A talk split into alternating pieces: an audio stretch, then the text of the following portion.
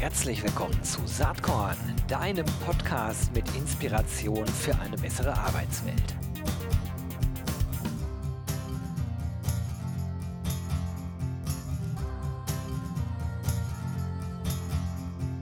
Hallo und herzlich willkommen. Ja, zum Start des neuen Jahres, was jetzt zwar auch nicht mehr ganz niegelnagelneu ist, aber immerhin noch recht jung, ein ganz, ganz spannendes Thema, ein ganz, ganz spannender Mann.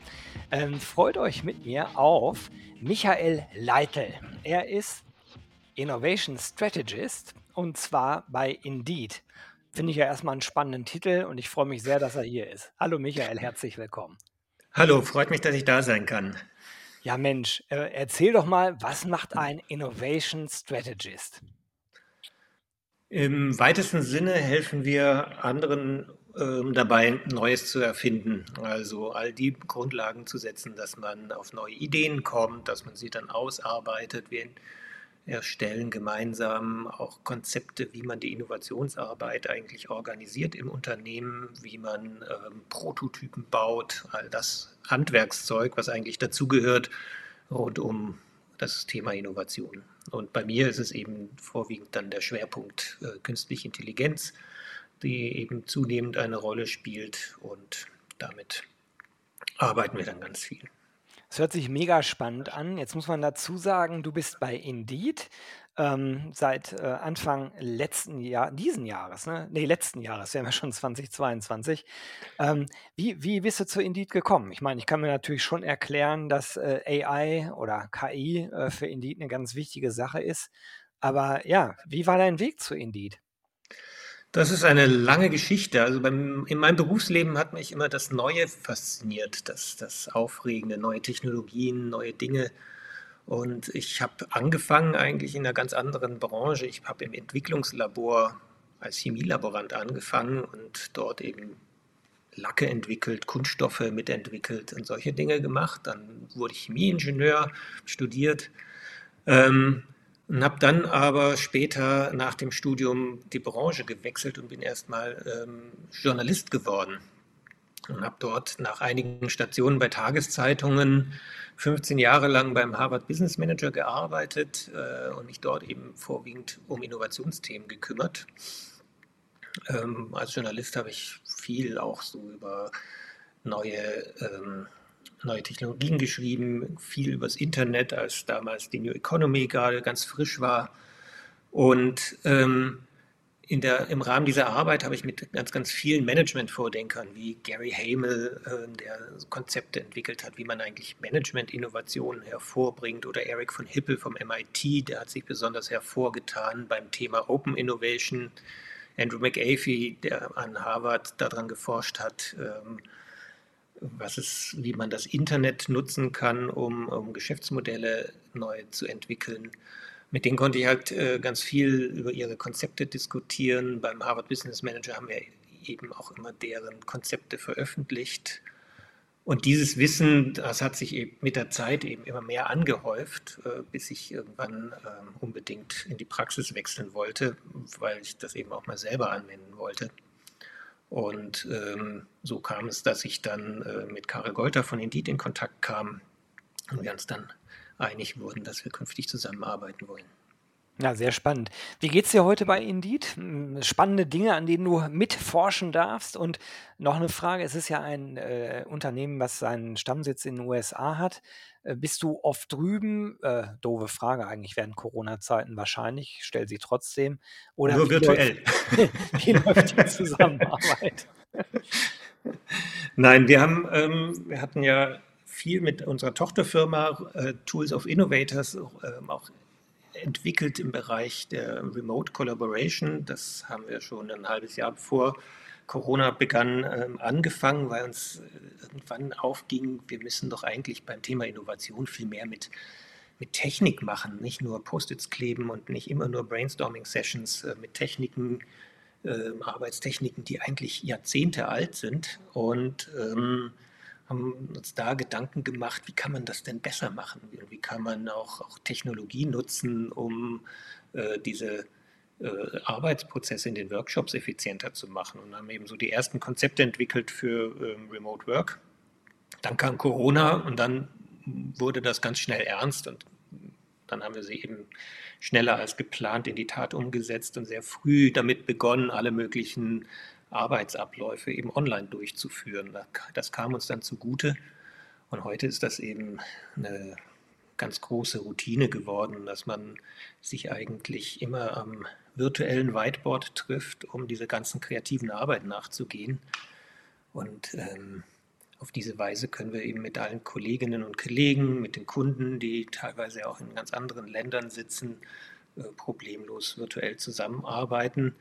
Und in vielen Bereichen erhöht das schon die Arbeitsqualität, weil man sehr, sehr viel konzentrierter arbeitet und vor allem, weil eben die Ergebnisse immer sofort dokumentiert sind und nicht zu vergessen, leserlich. Also wer jemals Post-its nachher wieder entziffern musste nach einem Workshop, weiß, wovon ich spreche. Ähm, das ist ein, ein Riesenvorteil. Nachteil ist natürlich, dass man sich persönlich nicht mehr so gut sieht. Also da fällt so das Zwischenmenschliche ein bisschen unter den Tisch. Aber dafür gibt es ja auch Techniken, die man dann anwenden kann. Unterm Strich geht das eigentlich ganz gut. Ja, ich finde das ja eigentlich mega. Ne? Wir leben in so spannenden Zeiten, gerade beruflich gesehen. Es ist so spannend, was gerade passiert. Und ja, äh, bevor wir jetzt sozusagen da, da weiter dran äh, rumreden, mal ganz konkret. Äh, du hast ja sozusagen dein bisheriges Berufsleben als Journalist, aber auch sozusagen den Blick in die Praxis, glaube ich, ganz gut zusammengefasst. Denn du hast zusammen mit äh, Alessandro Brando Lisio und dem eben schon erwähnten Karel Golter äh, ein Buch geschrieben, äh, das äh, AI Toolbook. Das ist im Moormann Verlag erschienen. Und ähm, ja, wie, wie, ist die Idee dazu entstanden? Und, äh, und außerdem auch die Frage, ist dadurch sozusagen die Idee entstanden, bei Indeed einzusteigen?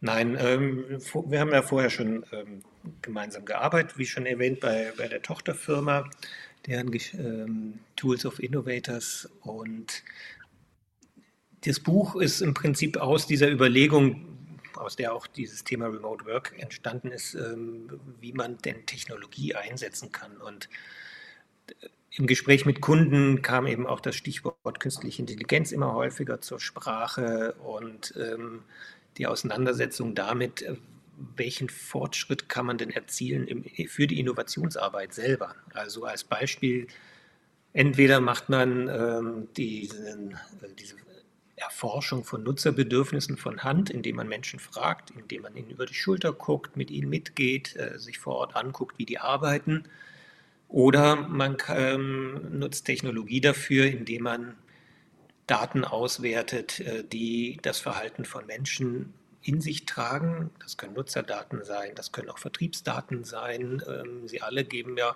Aufschluss darüber, dass Menschen aus irgendeinem Grund irgendeine Handlung vollzogen haben, nämlich ein Produkt gekauft. Und mit diesem Kauf ist ja auch die Auswahl des Produktes dokumentiert. All das kann man dann nachher auch erkennen und hat auf diese Weise aber die Möglichkeit, einen viel, viel umfassenderen Blick auf, auf solche Nutzerbedürfnisse zu werfen.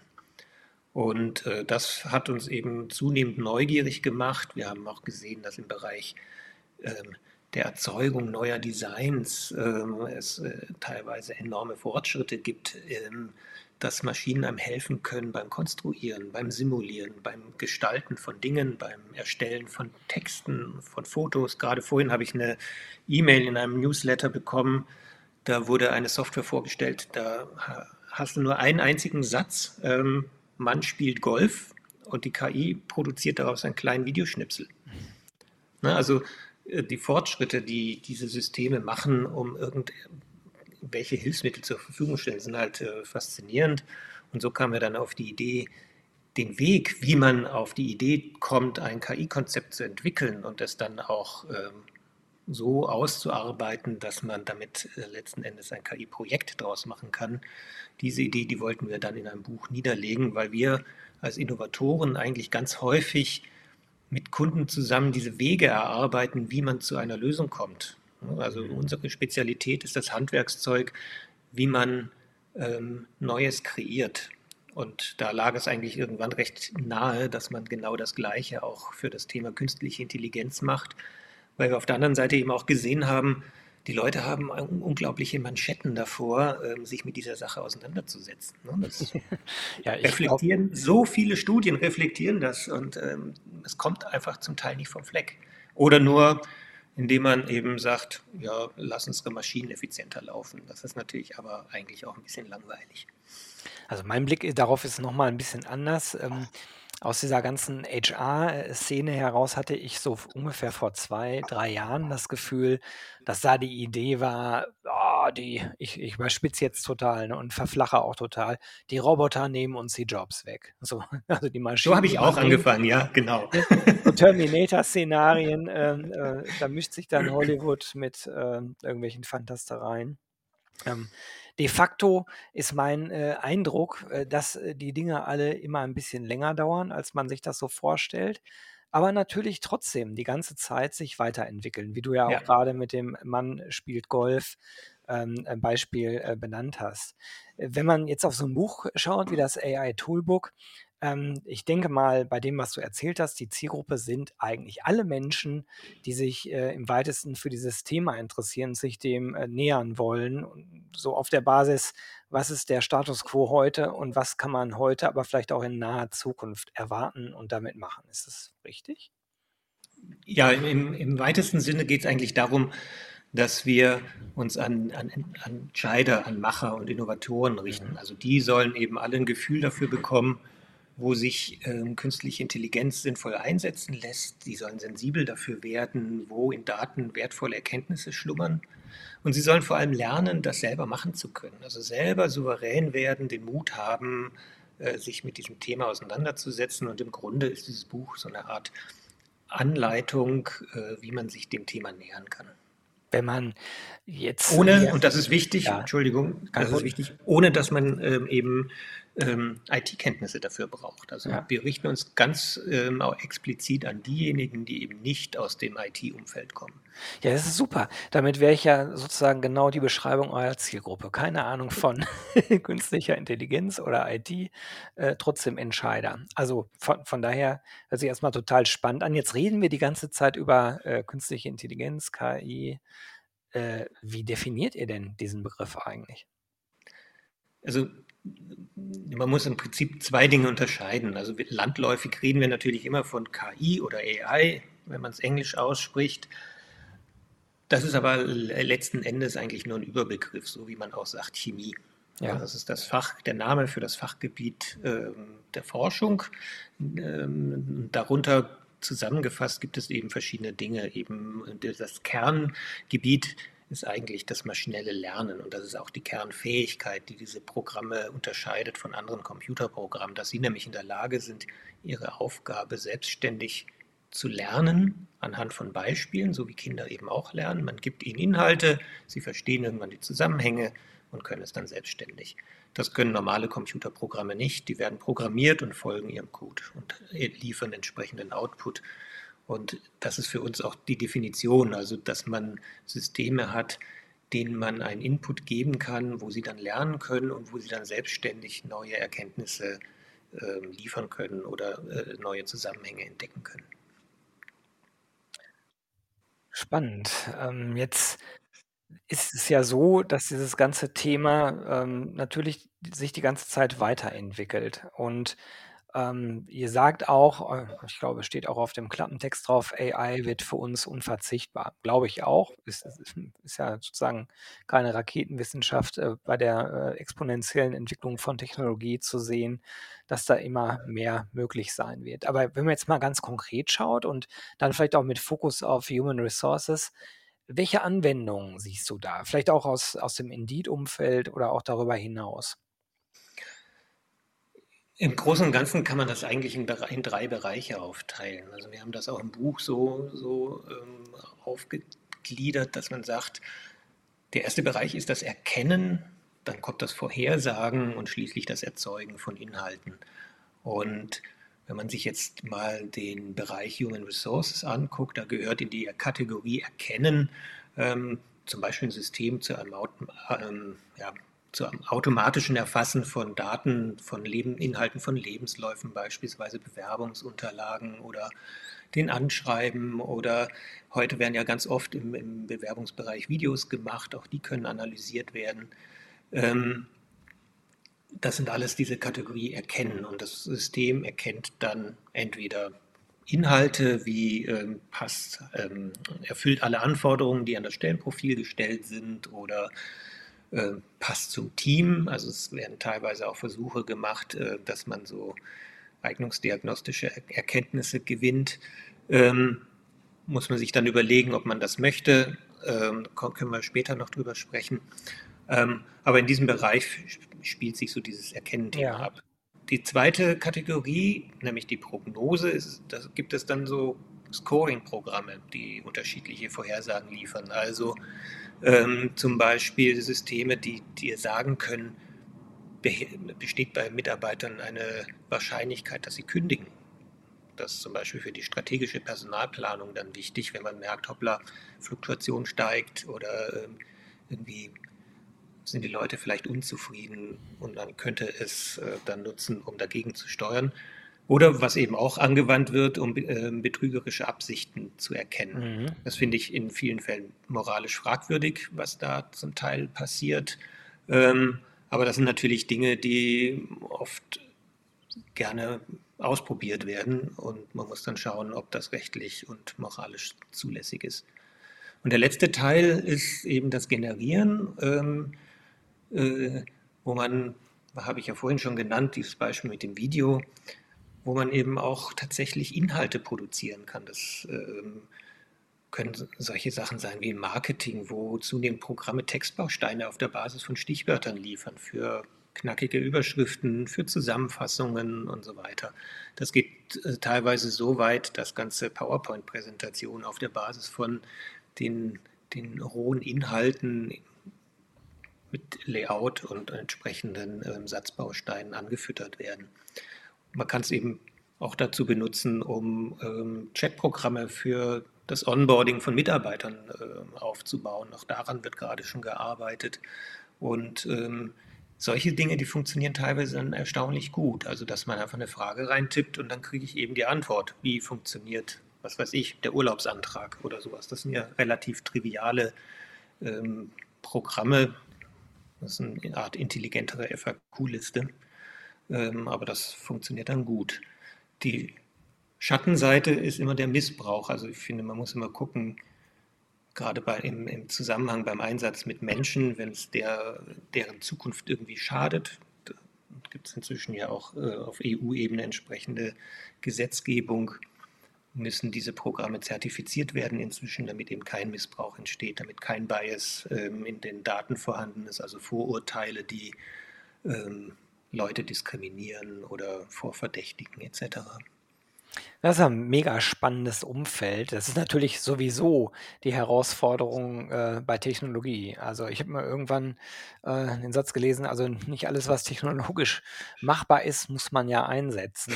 Äh, so. Und und gleichzeitig, glaube ich, kann man nicht verhindern, äh, dass Technologie sich entwickelt. Ähm, Im Falle von KI vielleicht auch irgendwann selbst lernt, aber in erster Linie durch den Menschen natürlich, durch den Forschungsdrang ähm, gestützt. Jetzt ist natürlich so ein bisschen die Frage, äh, wenn man äh, das sieht, was du gerade so geschildert hast und so mit ein bisschen Fantasie äh, sich vorstellt, wie sich das so weiterentwickelt, ist denn dann die Angst, die so mancher Mensch äußert, äh, von äh, künstlicher Intelligenztechnologie im Arbeitsmarkt sozusagen abgelöst zu werden, ist die berechtigt? Wie siehst du ich, das? Ich glaube nicht, denn das, was wir bisher immer gesehen haben, ist, dass unsere Werkzeuge, die wir in der Vergangenheit entwickelt haben, uns zwar Arbeit abgenommen haben, auf der anderen Seite eben aber auch ganz viele Möglichkeiten geschaffen haben, die uns noch mehr Arbeit gemacht hat. Und ähm, wenn man sich das genauer anguckt, dann sind das eigentlich immer eher Abschnitte, bestimmte Tätigkeitsabschnitte in einem Job, die ersetzt oder rationalisiert werden. Also ich nehme immer gern das Beispiel des Übersetzens von Text, wo man heute natürlich ähm, per Copy and Paste super schnell Textpassagen übersetzen lassen kann. Man kann sie aber in der Regel nicht einfach eins zu eins verwenden. Man muss nochmal drüber gucken, man muss äh, das reflektieren, ob gerade bei spezielleren Satzkonstruktionen der Kontext richtig erfasst ist. Und so wird das bei vielen dieser Helferlein sein, die wir in Zukunft sehen werden. Man muss schon ein Gespür dafür behalten, ob das Ergebnis stimmt oder nicht. Und dazu muss man auch eine bestimmte Fähigkeit oder Eigenart von, von KI-Systemen kennen, die sind halt nicht genau. Also wir haben über Jahrzehnte jetzt gelernt, dass das Ergebnis von einem Computer scheinbar ja immer genau ist. Also es wird immer in Nullen und Einsen gerechnet, es wird immer so ein exaktes Ergebnis suggeriert. KI liefert aber Wahrscheinlichkeiten als Ergebnis. Und das ist ein riesiger Unterschied, denn äh, man weiß nicht, ob das Ergebnis richtig ist. Es kann immer auch falsch sein. Und deswegen ist es auch beim, beim autonomen Fahren als, als ein, ein ganz komplexes Beispiel so schwierig, ein perfekt fahrendes Auto, zu produzieren, weil es eben so viele Situationen gibt, mit der die KI überfordert ist, die sie noch nicht gelernt hat, ähm, dass das Ergebnis eben falsch sein kann. Also fährt sie irgendwo gegen. Und dessen muss man sich eben immer bewusst sein. Und ich finde, man, wenn man das selber so ausprobiert bei dem Nutzen von äh, Übersetzungsprogrammen oder bei, auch wenn man im Auto sitzt und diesen Fahrassistent selber mal ausprobiert und guckt, wie reagieren diese Systeme eigentlich, dann merkt man schon schnell, wo die Fähigkeiten der KI enden und wo man als Mensch überlegen ist. Und letzten Endes wird es darauf auf, ankommen, dass man lernt, beide Fähigkeiten komplementär zu benutzen. Also dass man sich so ergänzt, dass man auf diese Weise ein besseres Endergebnis hat. Und ich glaube, da wird es auch hinlaufen. Das ist äh, äh, eine ganz äh, interessante ähm, Darlegung, weil ähm, ich sage mal, wenn man von oben herabschaut und mit viel Zeit guckt, dann äh, kann man das genauso sehen. Also die Dinge entwickeln sich und wenn man die vorherigen äh, großen Einschnitte in, in, ich sage mal, beispielsweise die industrielle Revolution sich anschaut, dann ist im Rückblick das alles immer noch äh, es hätte noch immer gut Jange, wie der Kölner, glaube ich, sagt. Äh, das hilft nur den Leuten, die in dem Moment betroffen sind, wenig. Und das ist, glaube ich, die spannende Frage. Äh, ich vermute mal, die einzige Antwort, die man äh, den Ängstlichen geben kann, ist, setzt euch mit den Themen auseinander, bildet euch weiter, lernt dazu.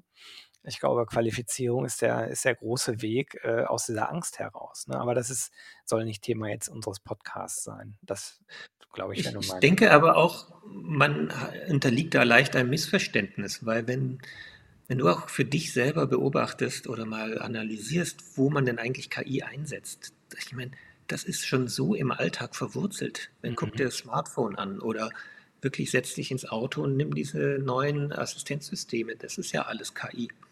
Man sieht es nur nicht. Das ist ein Knopf am Lenkrad und wenn man da drauf drückt, folgt das Auto plötzlich dem Vordermann. Oder man drückt einen anderen Knopf und das behält die Spur und lenkt automatisch. Ja. Das ist und es funktioniert halt nicht so wahnsinnig smooth, wie man selber fahren würde. Ne? Es ist so, es arbeitet noch nicht vorausschauend, weil die Fahrzeuge noch nicht vernetzt sind. Oder ähm, wenn man sich die Übersetzungsprogramme anguckt, die Ergebnisse sind teilweise immer noch grottig. Und ähm, es sind halt Hilfsmittel. Und es werden, die werden sich an immer mehr Stellen werden die eben KI-basiert sein und wir drücken irgendwelche Knöpfe und sind uns teilweise eben nicht bewusst, dass dahinter KI steckt. Aber wir werden deswegen ja nicht lernen müssen, KI zu programmieren. Ich finde nur, was wir lernen müssen, ist zu verstehen, wie das funktioniert und dass man es oft mit so einem ungefähren System zu tun hat, das einem Indizien liefert oder eine Hilfe, aber entscheiden und interpretieren muss ich es nach wie vor selbst. Das ist auch in der Medizin ja so, dass für Krebsdiagnostik oder solche Sachen teilweise schon eingesetzt wird. Man braucht irgendwie den, ja, den souveränen Menschen mit Erfahrung, der das dann das Ergebnis auch richtig interpretieren kann. Das finde ich ganz, ganz entscheidend für die Zukunft als Fähigkeit. Ja, eine sehr positiv stimmende Aussage. Wie kann man sich denn diesem ganzen Themenfeld nähern? Ich gehe mal davon aus, klar, erstmal bestellt man sich das AI-Toolbook und liest eine Runde. Genau. Aber da kommt man gleich noch drauf. Aber vielleicht gibt es ja auch irgendwas, was du darüber hinaus empfehlen kannst. Vielleicht gibt es ja, was weiß ich, einen Podcast, eine Website, irgendwas oder ein besonderes Schulungsprogramm. Ich habe gesehen, äh, nagel mich nicht darauf fest, aber ich glaube, äh, die Universität in Helsinki bietet einen kostenlosen AI-Studienkurs an online. Auch ganz spannend. Ja, da gibt es einige äh, ganz coole Angebote im Internet, auch von Andrew NG, wird er geschrieben als Nachname. Ich weiß immer nicht, wie man ihn ausspricht. Andrew NE? NG. NG, ja, ja. werde ich mal verlinken in den Show Notes. Ähm, das, ist, das sind äh, ganz tolle äh, englischsprachige Einführungskurse, die man sich angucken kann oder die man äh, nachvollziehen kann. Was, man, was ich aber eigentlich noch cooler finde, ist, wenn man sich zum Beispiel mal Googles Teachable Machine anguckt. Das ist ein ganz einfacher webbasierter Algorithmus, den man selber trainieren kann. Und da hat man die Auswahl von verschiedenen Möglichkeiten. Kann man Bilder hochladen, wir benutzen das oft in Workshops, um die Leute so ein bisschen mit dem Thema KI warm werden zu lassen, damit die die Angst verlieren oder damit die einfach auch ein gewisses Verständnis davon bekommen. Und dann machst du einfach mit der Webcam Bilder von irgendwas, was gerade zur Hand ist. Obst, Schokoriegel, was immer man so hat. Dann kann man Kategorien bilden und sagen, ah, ich möchte hier nur Snickers haben und dann mache ich hier Fotos von Mars und dann mache ich noch Fotos von irgendwas Drittem. Und dann kann man nachher, wenn der Algorithmus trainiert ist, das ist nur ein Klick, den man machen muss, dann rattert das da durch. Dann kann man die Gegenprobe machen und hält in die Kamera Schokoriegel. Und die KI zeigt einem dann an, äh, das Label, ähm, den Namen für den entsprechenden Riegel. Und man sieht dann, wenn man die Aufnahmen gut gemacht hat, wird eben auch gut erkannt und lernt dabei eben aber gleich was über dieses Wahrscheinlichkeitsthema und die, die Datenqualität. Und so kann man selber ein bisschen rumspielen, ohne viel an, an technischem Verständnis können zu müssen. Man muss eigentlich nur Bilder mit der Webcam machen oder welche hochladen. Das ist eine schöne Methode, um sich diesem Thema anzunähern. Und das gleiche geht eben auch mit Audioschnipseln. Dann kann man eben Töne erkennen lassen oder Songtitel und baut sich so sein eigenes kleines Tool. Und dann kann man eben auch, ähm, wenn man jetzt vom Unternehmenskontext her denkt, ähm, Netzwerke nutzen. In jeder Stadt gibt es irgendwelche ähm, Organisationen, die einem dabei helfen. Und dann hat man eben den menschlichen Kontakt und Leute, die sich auch mit dem Thema auseinandersetzen und Veranstaltungen machen und findet da eigentlich ziemlich gut den Einstieg. Also hier in Hamburg es ist zum Beispiel ähm, hamburg.ai, wo ganz viel gemacht wird und ähm, das hilft wirklich enorm. Spannend. Also, also Googles Teachable Machine heißt das, ne, glaube ich. Genau, Teachable ja. Machine. Ja, werde ich auch ähm, verlinken. Wirklich, ich habe es gerade schon gefunden. Das macht wirklich Spaß, also cool. äh, da ein bisschen rum zu experimentieren und dann ist das so ein spielerischer Ansatz, sonst ist das immer so tröge und, ähm, oder gleich zu komplex ähm, und da funktioniert das wirklich einfach.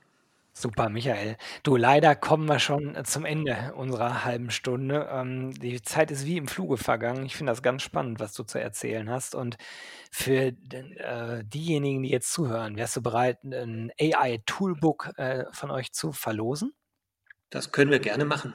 Super, das ist doch cool. Also wer eins gewinnen möchte, der schreibe mir dann eine E-Mail mit dem Betreff AI an gero.saatkorn.com und ja, werde ich in einem der nächsten Newsletter bekannt geben, wer das gewonnen hat. Ganz, ganz lieben Dank, Michael.